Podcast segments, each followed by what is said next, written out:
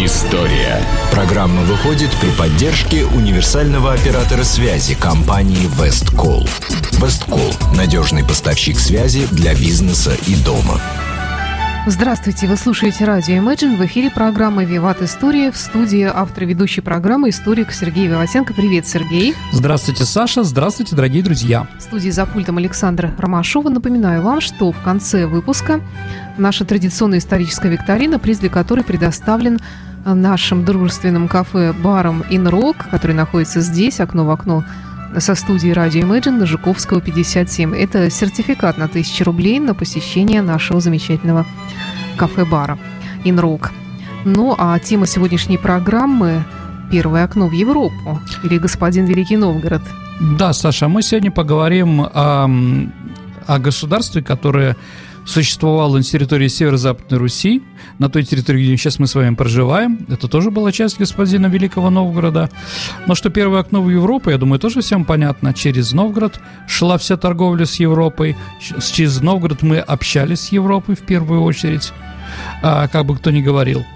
Итак, ну, перед тем, как говорить, что это за государство было, кто в ней жил, кто в ней правил, чем занималось, давайте как бы мы с вами поговорим о том, когда здесь появились э, славяне, потому что это где-то Новгород-славянское государство, да, э, когда здесь появились люди, которые начали чем-то заниматься.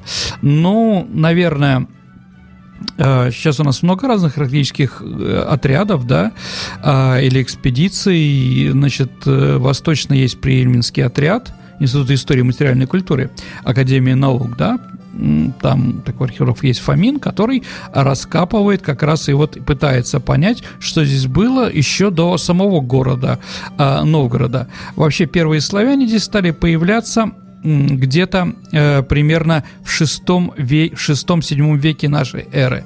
Так вот, есть такое место, городок называется Намаяте, да, это небольшое э, городище э, в юго-восточном при Ильмении, э, при Ильмении, извини, Ильмении, да. А, так вот, ну, городище не очень большое, да, оно находится на реке Маята а, Парфинского района Новгородской области, да, там деревня, по-моему, Лажина называется. Ну, может, я ошибаюсь что-то. Так вот, э, раскопав культурный слой, там не очень большой, а историки считают, что первое там поселение появляется в пятом веке. А вот 7 века по, археологии, там появляются западно-балтийские славяне. А западные славяне, да, действительно, дорогие друзья, разные славяне пытались заселить территорию восточноевропейской равнины, и вот эта территория, новгородская и прочее, а там, в первую очередь, археология как раз а, южнославянская, э, западнославянская, южно-балтийская примерно. Ну вот это как бы кстати, Рюрик же ведь тоже оттуда, и по одной из версий, а, что Рюрик был князем э, западнославянским, но так или иначе, действительно, не восточные славяне, а именно западные начали заселять эти территории. Какие территории? Ну, в основном при Ильмени. Почему? Потому что где-то река, э, озеро ушло и оставило там, скажем так, хорошую почву, на которой что-то можно было, а, а, что, что-то росло. Вот. Вот. Итак, вообще, когда, да, вот первое население в этом регионе, это время. Самое древнее считается, да, из городищ, из городов, которые существуют, это, наверное, Ладога. А, ну, о Ладоге мы, в общем, с вами говорили, когда говорили о Рюрике, о многих других вопросах. А, сам Новгород – как город, вокруг, вокруг которого выросло вот это вот великое государство, господин Великий Новгород, первое упоминание или годом основания считается 859 Почему, Саша, 859 Что такого произошло? Ну, на самом деле, ничего такого не произошло. Просто в этом году э, есть упоминание о Новгороде, даже не о самом Новгороде, что в 1000, извините, 859 году скончался новгородский староста Гостомысл. Ну, Гостомысла, я думаю, вы помните, да, вся эта вот история, связанная с призванием Ирюлика и так далее и тому подобное. Почему считается годом основания именно этот год? Ну, на самом деле, как бы, знаете, шершеля фам, с одной стороны, ищите женщину, а здесь ищите, кому это выгодно, или еще ищите, э, скажем так, деньги. Э, в чем суть? Эту, эту дату придумал Академий Тихомиров, известнейший русский историк советский, да, в 1959 году. как раз нужно было увеличить бюджетное финансирование археологическим изысканиям в Новгороде, а, скажем так, и помочь этому городу. Вот придумали дату 1100 лет.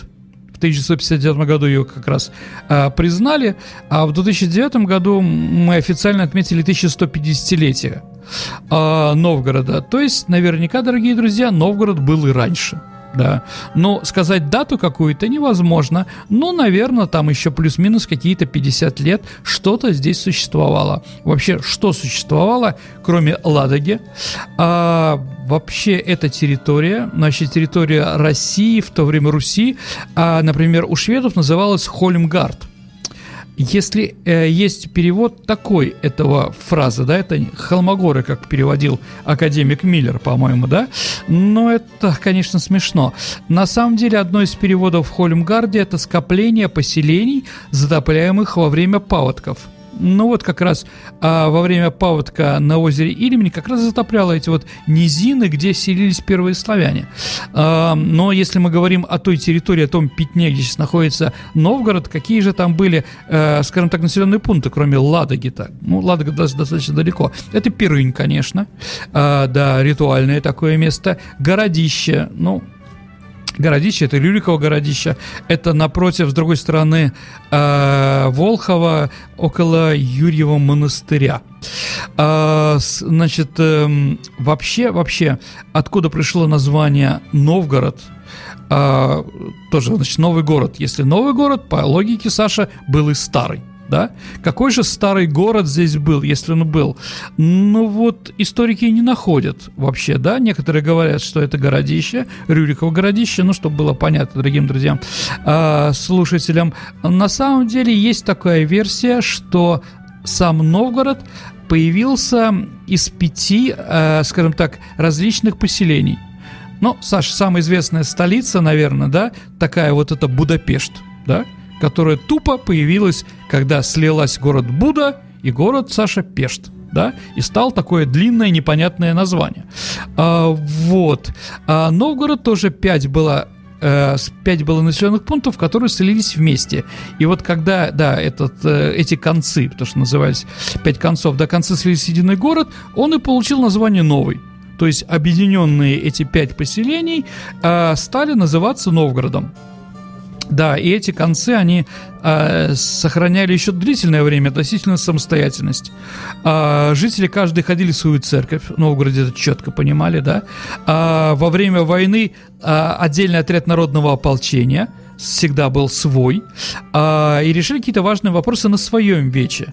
Вообще, что это за концы, с которых появился Новгород? Это э, Загородский конец, Неревский, Людин или Людинов, да, славянский.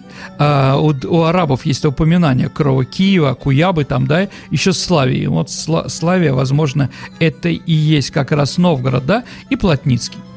А, вот из этих пяти частей и, э, скажем так, и появился город Новгород. Вообще вся Новгородская земля, Новгородская республика также делилась на пять э, частей, пятин – кстати, название Петины тоже от слова «пять». И это не случайно. Ну, почему? Именно от того, что Новгород делился на пять частей. И, э, скажем так, э, государство Новгород тоже делился на пять пятин. Ну, давайте поговорим о географии Великого Новгорода и упомянем, что это за пятины, да? Это Водская. Э, Водская – это вокруг Ладожского, около Ладожского озера, вот как раз где мы сейчас находимся, да?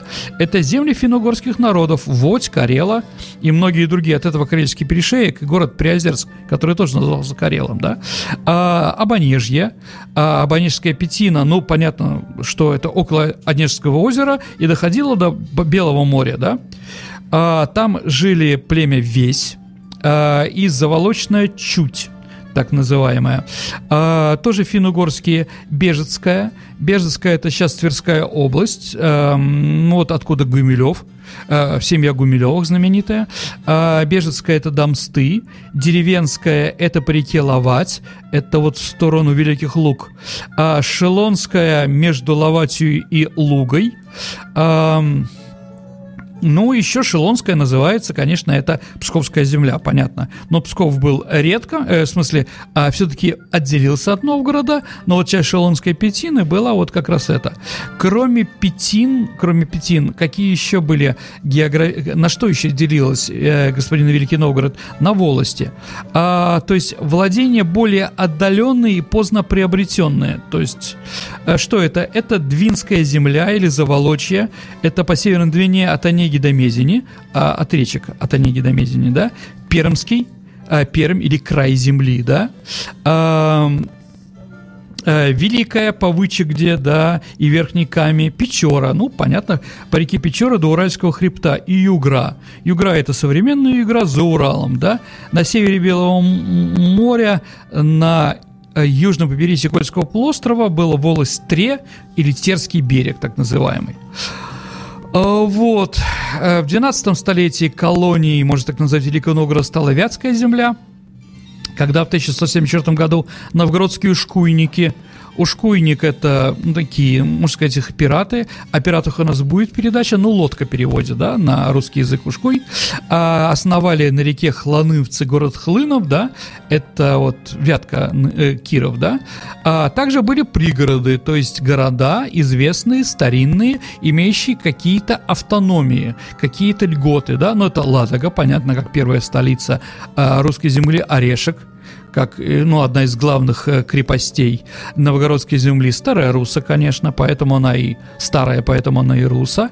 Коре, Копорья, Ям, Карела, Псков. Если, дорогие друзья, мы за, посмотрим, что такое пригороды, это хорошая профессиональная крепость, сделанная даже, возможно, из камня. Итак, да, ну, Псков имел, конечно, до 1347 года, да, когда они, наконец, ушли. А была также еще один город, ну, не как оборонительный центр, вот считался, но он очень выгодный, это Торжок. А Торжок это новый торг, да, притом это было на границе Новгородской земли а, и Тверской. И что интересно, дорогие друзья, ну понятно, что на новом торге торговали. Поэтому это было очень выгодно, очень много налогов оттуда выходило, но из-за того, что это было приграничье, поэтому этим торжком руководили, как древней Спартой, не два царя, а два наместника. Один представлял Новгород, а другой Тверь. Вот они между собой делили этот самый приграничье, это торговое такое пространство, ну такой порт Франка, что ли, между двумя княжествами. А, вот. Ну вот, наверное, такая вот территория была. Еще раз, а государство изначально было многонациональным. Все национальности мы уже перечислили, наверное, какие-то были балтийские племена еще обязательно, потому что у нас название Лигово, да. А вот, ну еще кто-то ну, какие-то, мы считаем это ильминские славяне здесь жили, кроме ильминских славян, наверное, еще. А, как известно, Александр Невский а, и Новгород, естественно, собирал налоги а, с, э, э, с юга Финляндии, да, там, э, Сум и Емь. Вот Ем это юг Финляндии, это Хамина, это вот Лапинранта. Эти территории всегда были, э, скажем так, интересны Новгороду, да. А от Суми пошло слово Суоми, да, Финляндия. Но тоже вот принадлежала принадлежала Новгороду, то есть громадная территория, многонациональная. Теперь давайте поговорим, наверное, о... Да, ну, Коми еще, господи. Да, если мы говорим о перской земле, то, конечно, Коми. А, давайте теперь поговорим значит, о политической ситуации, вообще что происходило, кто руководил и прочее, прочее, прочее. Итак, с 882 года, как мы уже говорили в своих передачах, а, была организована государство Киевская Русь, и Новгород стал подчиняться Киеву. Но он никогда не хотел подчиняться Киеву, всегда пытался как-то отодвинуть политические какие-то вещи и прочее, прочее, прочее. Но вот такая официальная независимость от э, Киева, когда уже началась феодальная раздробленность, это вот произошло в мае 1136 года. А, что за революция? А революция была очень простая. Новгородцы изгнали князя Всеволода а, Мстиславовича, который бежал с поля битвы во время сражения с суздальцами. А вот предательство даже в мирное время никогда не прощается. Это был последний князь, который навязал нам Киев. С этого момента Новгород сам выбирает князя. Итак, а, Новгородская вече а, при участии жителей Пскова Ладоги окончательно поравняли Киева и объявили Новгород республикой. Вот, теперь они все равно приглашает князя, но на определенных условиях. Какие же это были условия и какую роль играл князь в Новгороде? по договору с городом, ряд так называемый, ряде, да, судили, рядили, знаете, есть такая фраза, да, и известно около 80 договоров э, между князьями и Новгородом. Э, ну, это с 13 века до по 15 век. Э, что же князю, если ты хочешь быть князем, ты должен согласиться. Что же князю запрещалось сделать, да, чтобы быть новгородским князем? Приобретать собственность в новгородских властях, то есть на окраинах новгородской земли, вершить суд за пределами города, издавать законы, объявлять войну, заключать мир, заключать договоры с иноземцами без посредничества новгородцев, судить холопов, принимать закладников из купцов и смердов, охотиться и рыбачить за пределами отведенными уголи, э, угодьями. То есть, да, еще не жить в детинце – то есть он был наемным военачальником и более ничего. Наруш... в случае нарушения договора князь был изгнан. Это происходило достаточно часто. Об этом еще поговорим. Говорить о том, что бедный князь зачем туда пошел, да, э, в Новгород, конечно, он был не бедный. А, это была не безвозмездная деятельность князей. Они получали определенную часть финансовых доходов республики. То есть для них да, они получали зарплату большую, чем может предложить Киев, Тверь вместе взятые. То есть быть э, новгородским князем по финансам очень выгодно. А, ну вот если мы посмотрим действительно эту историю за 200 лет, а, на Новгородском престоле побывало, ну, до 1304 года, да, на Новгородском престоле пребывало 40 человек – а смена княжеской власти за это время проходила 58 раз. То есть, что это говорит? Это говорит, что из этих 40 кого-то выгоняли, кого-то приглашали обратно и прочее, да? Но самые известные князья и такие, которых угон... выгоняли, а потом приглашали, это, наверное, Александр Невский, конечно. Это главный новгородский князь. Он правил Новгородом с 1236 года по 240 После его Невской битвы его попросили. У нас еще будет передача про это время обязательно. И второй раз он правил с 1241 по 1252 год. А, кто еще из известных князей правил в этот период? Иван Калита. Да, великий московский князь, которого, ну, культ в Москве его, да, он был новгородским князем с 1328 по 1337 год, значит, это было, ну, выгодно Ивану Кулите. У Кулита еще раз кличка Кошелек. И просто так непонятно куда, в какую-то провинцию уезжать, это надо еще сто раз подумать. Он подумал и уехал. Итак, вообще, откуда приглашали князей там? Ну, считалось там самые лучшие? Нет. Даже самых лучших был отбор. В основном это были Суздальские и Владимирские князья. Потом, когда уже Москва начала расти, московские князья. Очень редко приглашались литовцы. Никогда не приглашались киевляне – никогда не приглашались а, палачане. Половцы, ну вот с ними, э, скажем так, с изяславичами все время там были контры, все время с ними были какие-то столкновения. А, ну, литовские князья, почему? Ну, потому что они достаточно были, э, скажем так, гибкие. Они не были еще католиками. Это когда католикам все прекратилось на этом. То есть они приходили, принимали еще присягу и православие. Поэтому литовцев больше ждали, чем, скажем так, соседей твер, э, э, тверичей или половчан. А, ну, резиденция князя, как я уже сказал, да, в детинец их не пускали. А здесь историки как бы не сходятся. Одни считают, что резиденция была Рюриково городище, но копают, копают, ничего не найдут. В принципе, там такого эдакого, что сказать там, что мы нашли какое-то Эльдорадо.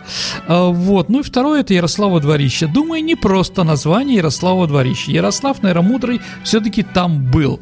А, и второе доказательство этого, а, наверное, Никольский собор на Ярославом дворище. Это как бы противоставление Софийскому собору. Да?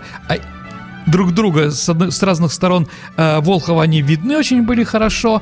И э, Никольский собор очень красивый, сейчас его восстановили. Все пять, э, все, все пять башен. А в советское время у него был только один купол. Сейчас, да, он очень красивый. Итак, теперь э, о главном, да, Вече. Вечи, конечно, это чудо. Историки, конечно, вроде э, Игоря Яковлевича Фраянова, доказали, что Вече было во всех крупных городах – практически, да, ну, кроме Москвы. А, вот, ну, наверное, больше всего оно расцвело как раз именно в Новгороде. Новгород, Псков, еще Вятка, наверное, символами русской свободы, символы народоправия. Здесь было все-таки не так, как в других местах. А что же, значит, э, еще раз, Вече – это э, сбор э, независимых свободных граждан Новгорода, которые имели право голосовать. Да, а это оно находилось между Никольским собором и Пороскевой Пятницы на Славом дворище. Если вы там будете, оно маленькое. Еще раз повторю, что академик Янин считает, что из-за того, что оно такой площади маленькое, делает вывод, что там были не все, а были только избранные товарищи. Вполне возможно. Итак, э, Вече выбирала и изгоняла князей, э, решала вопросы, касаемые войны и мира, составляла законодательные акты, совершала суд над, руко- над руководителем высших исполнительных органов власти. А, да, с 1180 года оно выбирало ты, э, извините, изначально выбирала посадника, главу города. С 1180 года выбирала Тысяцкого. А, Тысяцкий – это такой силовик главный, министр внутренних дел. Он отвечал за ополчение, он отвечал за полицию, ну, как есть такая была, конечно, понимаете, да? Ну, какие функции были, да? Он отвечал за суды, и он отвечал за пожарных пожарные все-таки в деревянных городах играли большую роль. Да, вот Тысяцкий, да. А, а с 1156 года, еще раз мы говорим о независимости, да, а, Новгорода с 1156 года, еще одна прерогатива Новгорода от Киева. Она выбирала своего архиепископа. Или, как писалось, выбираем владыку. Да. Во время исполнения своих обязанностей э, тысячские посадники и прочие назывались степенными людьми помните, Саша, такое название «степенный человек», то есть уважаемый, что ли, да? А от слова «степень» нет кандидатской диссертации. А вот, сейчас много неуважаемых людей получили эту самую степень. А вот, нет, степень, так Саша назывался «помост», деревянный, который делал немножко на возвышенности был, а, посадник или тысячский, когда общался с Вече, да, он обращался к Вече сверху вниз. Да, при отставке, когда время заканчивалось, они получили, получили должен, э, такое звание старого посадника и старого тысячского.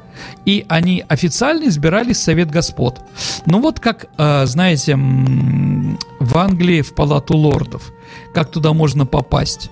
Ну, имея какую-то славную фамилию, сейчас, конечно, на меньшей степени, а, или какие-то герои и прочее. Все премьер-министры, которые когда-то высияли в Англии, после того, как их отправили в отставку, их избирали автоматом в палату лордов – да?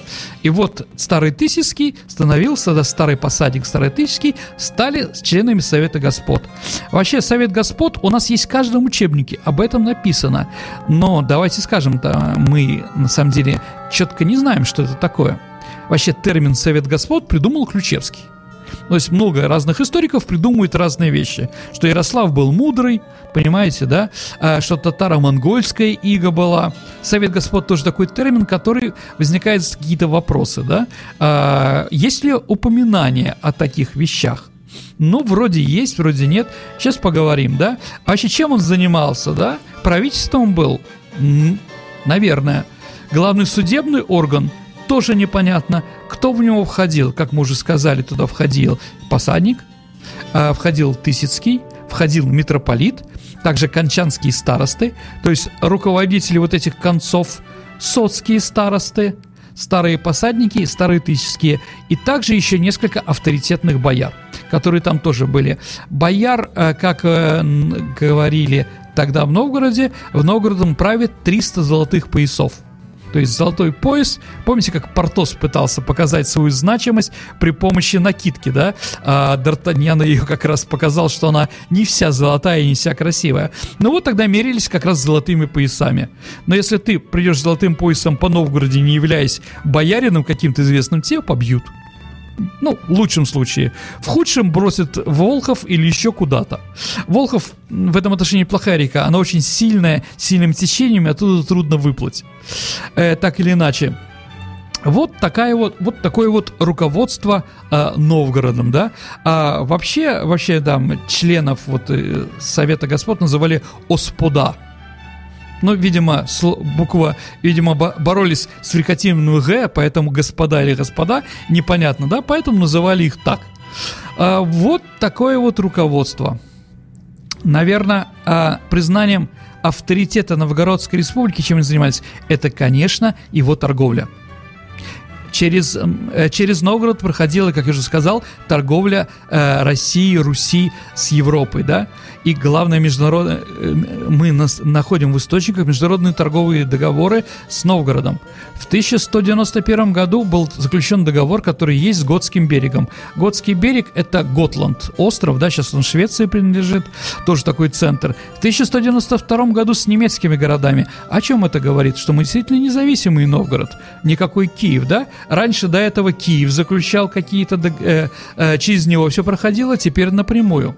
А в городе э, было не, немецкое подворье. В 1184 году э, была построена немецкая церковь Святого Петра, так как католическая церковь а православная разделились в 1054 году, в 1184 году там появилась католическая церковь. Дорогие друзья, это очень большой шаг – Никаких православных церквей, понятно, на территории Германии в большом количестве в Италии нигде не было. И понятно почему. Да, а мы позволяли себе, потому что у нас была многонациональная страна, толерантная страна, можем сказать так, толерантная в смысле уважения чужой религии. Да, поэтому вот даже разрешали. А, да, а, немцы очень дорожили Новгородом с его торговлей, да, поэтому, когда в 1230 году был голод, от которого умерло 24 тысячи новгородцев, это очень большие цифры, Саша, а немецкие купцы приехали с хлебом, как писали летописи, из-за моря и сделали много добра. То есть они, по мнению летописца, продали товар свой дешевой ценой. То есть они спасли. А вот. В 1230 году. И не случайно, что в 1241 году был образован Ганзейский торговый союз. Знаменитая Ганза, да? Союз севергерманских городов, куда сразу вошел и Новгород. И, Саша, ну, еще раз, мы еще поговорим об этом, по 2040-41 год, э, 42-й до Апрического озера. Может быть, поэтому в 1241 году, после того, как мы организовали Ганзу, у нас попер Ливонский орден – то есть немцы в Прибалтике не могли влиять на нашу торговлю никак да, никакие налоги не собирали, может, поэтому уничтожить. Но, естественно, что дворянство, рыцарство, оно боролось всегда с городами. Я думаю, по учебнику шестого класса вы об этом помните, да? Всегда король опирался на города, а города воевали с феодалами-сеньорами. Вот, может быть, поэтому немцы как раз и пошли, все это закончилось, это их прогулка, да, на Ческом озере. Итак, ну, почему Новгород? Потому что главный путь иностранных купцов в России шел э, Невою, Ладожским озером, или Нева, как это называли, Волгой через Старую Ладогу. Ну, старая она сейчас называется, до Верхних Порогов.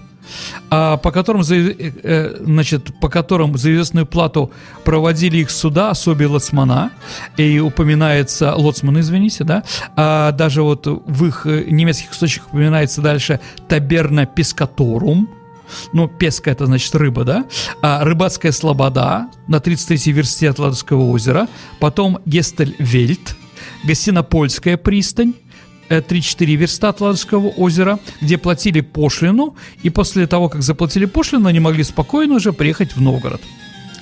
А Новгород чеканил свои деньги в 1420 году, да, а, ну, до этого, скажем так, э, с 11 века э, был расчет на операцию держалась гривна серебром, 204 грамма. Она равнялась 4 кунам, а, значит, а с 12 века именно в Новгороде новгородская гривна стала именоваться рублем тоже не случайно. То есть слово «рубль» пришло оттуда. И хочу напомнить, дорогие друзья, что э, монетный двор э, в Новгороде работал э, параллельно, да, хотя он уже был независимый, и в 16 веке очень хорошо. И общероссийская монета называлась «сабленица», потому что там был садник на, с саблею, да, на перевес. И как бы только после Сабленицы, который печатался в Новгороде, началась печататься по Елене Гленской в Москве копейка – то есть всадник с копьем, а там был всадник, с, э, то есть это был не всадник, там был, наверное, все-таки архангел Михаил, но неважно, да, человек с саблей. Или, да. Итак, В 1427 году был подписан новый договор с 73 ганзейскими городами – а, вообще, если посмотреть, археологи, да, раскопали такие дворы, пытались, да. В э, Ганзейские дворы были несколько, их было в Новгороде, а, и когда археологи с ними познакомились, они могут сказать, что они напоминали крепости. Их окружал тын из толстых бревен, очень больших. Внутри дворов имелась церковь, да, католическая, а, значит, эм, где собирались эм, скупцы для решения каких-то насущных вопросов. Хранилища, где хранились ценные товары, были двухэтажные. Они назывались дарисы. А на одном этаже жили купцы со своими приказчиками, учениками, да, а на другом были помещения для хранения и торговли, клети так называемая. А, была большая палата, приказчая, мельница была. А, кстати, э, археологи наши раскопали пивоварню – то есть первая пивоварня, которая раскопана на территории нашей страны, это в Новгороде, и она немецкая, что в принципе понятно, да? А, да, еще что интересного раскопали археологи, это баню, то есть у них была одна баня такая, э, э, значит, и больницу. Вечером ворота двор, дворов накрепко запирались, а внутри спускались цепи собаки. Выставлялась стража. А вот кроме торговли, чем еще занималась новгородская земля? Ну, конечно, было и скотоводство, и земледелие, но говорить о том, что мы богатые были с земледелием, тоже нельзя. Хотя э, археологи очень часто находят а, какие-то вещи или остатки овощеводства и плодоводства. Сады и огороды были во множестве городских усадеб. А семена, э, семена овощей и плодов нередко находка на раскопках. В слоях 13 века были обнаружены семена огурцов. Тоже такой шаг, да? Тоже не везде было можно найти, да? А, также археологи делают вывод, что в Древнем Новгороде выращивали капусту, потому что в XII веке, в слоях XII века были найдены бойки, ручные орудия для посадки капусты. А в летописи 1215 года упоминается репа. Да? А в слоях XII века обнаружены семена огородного укропа. Просто укропа, да, не расти. Только мы говорим о растении. А, ну, из плодородных деревьев распространено более вишни и яблоня, да. Косточки вишни вообще находятся повсеместно там, да. А вот, не семечками, а тогда вишнями, да. А, значит, видимо, впитались, да. А вот, что еще, ну, у нас уже время мало, да. Саш, ну, что еще сказано сказать, да, о культурном, наверное, развитии Новгорода. Ну, дорогие друзья, Софийский собор, этот каменный шедевр, построен на 100 лет раньше, чем Нотр-Дам-де-Пари. В XIII веке Новгород был самый благоустроенный город в Европе. Мостовая, что для Европы редко, потому что там была такая грязь, что ходили на ходулях, да? Вот, да. А мостовая была с XI века. Что значит мостовая? Покрыли э, бревнами всю улицу. Когда какое-то бревно топится в грязи или прочее, на нем еще ставят. Поэтому большое количество слоев этих самых мостовых. Мультикультурный город. Ну, да, один из четырех центров Ганзы. Еще раз, 73 города в Ганзе, но есть четыре главных. Это Любик, понятно, Лондон, что тоже, наверное, понятно, Транхейм меньше понятно, но это такая э, в Норвегии город и Новгород. Ну и самое главное, наверное, да, 26 июля 1951 года археологом Арцеховским на Людином э, Неревском, извините, да, Неревском э, конце, на Неревском раскопе была открыта первая береста. Сейчас их до четырех, ну, больше трех, трех тысяч найдено в Новгороде. Почему в Новгороде открывает? Потому что там такие болота. Водопровод был в Новгороде деревянным. И сейчас он может действовать, да, потому что дерево не гниет там, в этой самом болоте, в этом торфянике, на котором находится город. То есть, да, вот действительно многокультурный а сколько церквей и каменных церквей, я просто не говорил. А, свой, э, свой, э, свои былины, свои герои, если в Киеве Илья Муромец, все-таки Илья Муромец, ну ладно, Добрыня Никитич, Алеша Попович и прочие, прочие, прочие богатыри, то главные герои. А в Новгороде это кто? Это Садко, купец, и Василий Буслаев тоже купец, хотя, конечно, разбойник. Да, ушкуйники, все эти песни про пиратов там, да, в большом количестве – да, развиты, то есть культура развивалась. Новгород закончился в 1378 году, когда Иван III окончательно починил его в Москве после битвы Шелони и так далее и тому подобное. А вот, кстати, Иван сразу знал ганзейских купцов из русской семьи, э, земли, и это стало концом для Ганзы. Да. Ну и последним ударом, который Ганза было накрыто, это открытие Колумба, да, Америки, что после этого, да, все перехватили другие государства. Вот такая история Новгорода. Я, конечно, все вопросы не открывал, не раскрывал, они широкие. Может быть, какие-то вопросы мы еще с вами осветим в будущем. Ну, так, Саша. Э, спасибо, Сергей. Очень интересный рассказ. Мне очень интересно было сегодня слушать тебя. Я вообще люблю древнюю историю русскую. Понятно. Ну а теперь, наверное, время нашей исторической викторины. Да, в прошлый раз, Саша, у нас с вами был э, передача посвящена Юрию Владимировичу Андропову, и вопрос был, какому городу не повезло. Из-за того, что там некоторое время жили Щербаков, первый секретарь МГК КП, э, ВКПБ, да, и генеральный секретарь ЦК КПСС э, Андропов этот город дважды переименовывали, да, с 45 по 57 год этот город назывался Щербаков, а с 85 84 по 89 этот город назывался Андропов. Это Рыбинск. Я думаю, ответов было много. Да, ответов действительно Прекрасно. много, но одним из первых прислал Юрий, который не написал свою фамилию, но его телефон начинается на цифры 965 010. Прекрасно. Юрий, поздравляю. Вы получаете подарочный сертификат на посещение нашего кафе-бара «Инрок» на Жуковского, 57. Э, рядом прямо со студией радио Imagine. Окно в окно мы находимся. И такой же приз, э, такой же сертификат на посещение нашего бара, кафе вы получите, если ответите на сегодняшний вопрос викторины. Да. Итак, вопрос, э, сегодняшняя тема, еще раз я хочу напомнить, был господин Великий Новгород. Итак, и открытие окно в Европу. Внимание, вопрос. Какой псевдоним взял примерно в 1977 году Всеволод Борисович Левинштейн. Хм. Ваши ответы оставляйте на нашем сайте imagineradio.ru в специальном э, окошечке в анонсе программы «Виват История». Прислать ответ здесь есть кнопочка, вот туда пишите ваши варианты ответов и не забудьте представиться, указать ваше имя, фамилию, номер телефона, чтобы мы могли с вами связаться и вручить приз.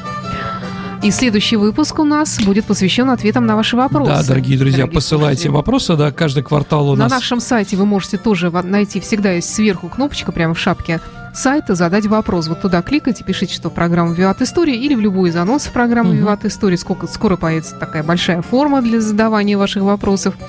Вот туда пишите, оставляйте. Или контакт пишите, мало ли что там. Вконтакте Сергей угу. Виватенко, мне Александре да. Ромашовой на почту можно писать moontown собака inbox.ru. Вот, наверное, все. Да, дорогие друзья, до новых встреч. Саша, спасибо. Спасибо тебе, Сергей. До встречи в эфире. Сергей Виватенко, историк, ведущий программы «Виват История», был в студии «Радио Imagine». Программа выходит при поддержке универсального оператора связи «Весткол».